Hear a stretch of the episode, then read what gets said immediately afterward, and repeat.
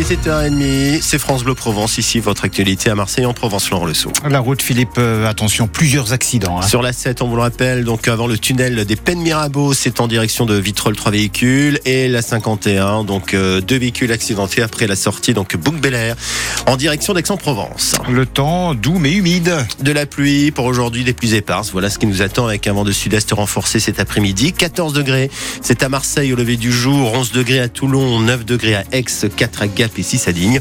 Et pour cet après-midi, 17 degrés à Marseille, 15 degrés à Toulon, 16 degrés à Aix-en-Provence. Des peines de prison ferme requises contre deux supporters de l'Olympique lyonnais. Il comparaissait hier devant le tribunal judiciaire de Marseille pour injure et incitation à la haine raciale. Des gestes particulièrement déplacés juste après le caillassage du bus des joueurs de Lyon le 29 octobre dernier, incident qui avait entraîné le report du match OM-OL.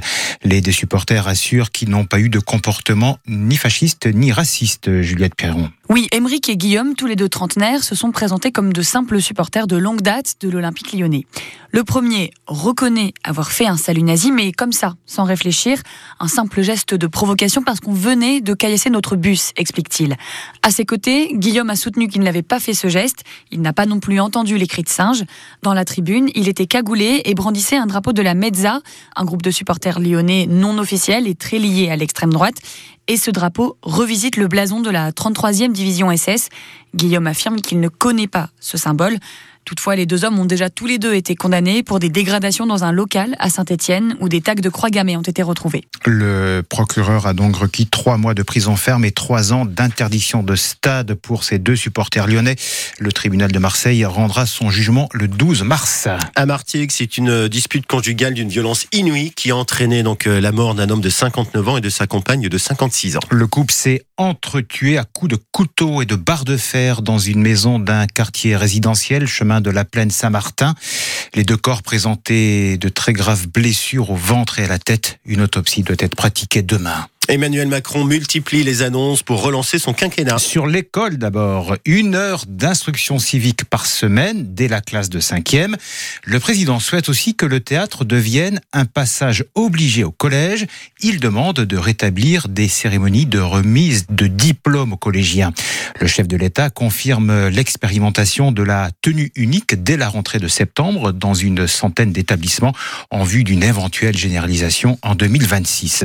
Autre priorité après la forte baisse des naissances l'an dernier, Emmanuel Macron annonce la création d'un congé de naissance de six mois pour les deux parents pour remplacer le congé parental actuel. Après l'allongement du congé paternité, je crois profondément que la mise en place d'un nouveau congé de naissance sera un élément utile dans une telle stratégie. Congé de naissance qui viendra remplacer le congé parental actuel. D'abord, il sera mieux rémunéré, il permettra aux deux parents d'être auprès de leur enfant pendant six mois, s'ils le souhaitent. Et surtout, il sera plus court que le congé parental actuel qui peut parfois aller jusqu'à trois ans et qui éloigne beaucoup de femmes du marché du travail, mais qui aussi crée beaucoup d'angoisse parce qu'il est extrêmement peu et mal rémunéré et donc crée des situations parfois impossibles. Et au chapitre sécurité, le président annonce que 10 opérations place nette seront menées chaque semaine contre le trafic de drogue dans les villes frappées par ce fléau. En revanche, euh, Florent, pas de grandes mesures en faveur du pouvoir d'achat. Emmanuel Macron précise seulement que la baisse d'impôts de 2 milliards d'euros pour les classes moyennes aurait lieu dès 2025.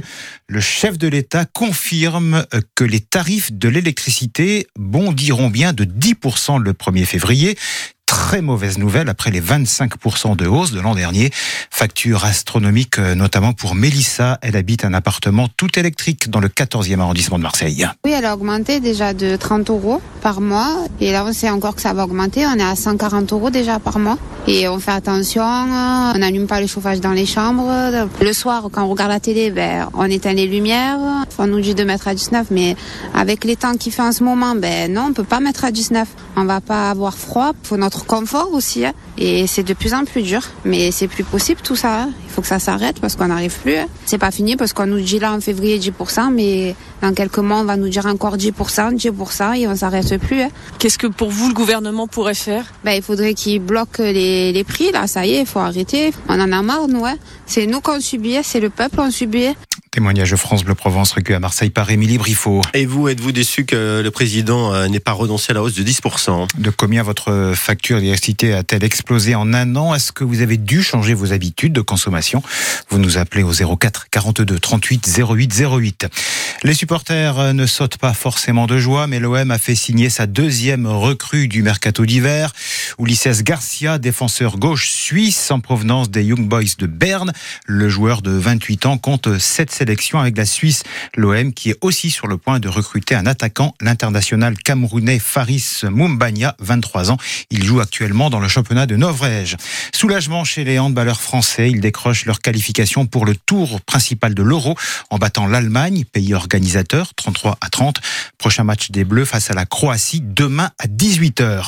Et puis 31 départements placés en vigilance orange neige verglas euh, sur une zone allant de la Normandie au Grand Est en passant par le nord et la région parisienne. On signale euh, aussi des flocons dans la région de Briançon. Ça, c'est bon pour les stations de ski. Bon, pas de neige en Provence. Non, voilà, la neige, c'est plutôt euh, en altitude. Hein. Nous, ça sera plutôt de la pluie aujourd'hui.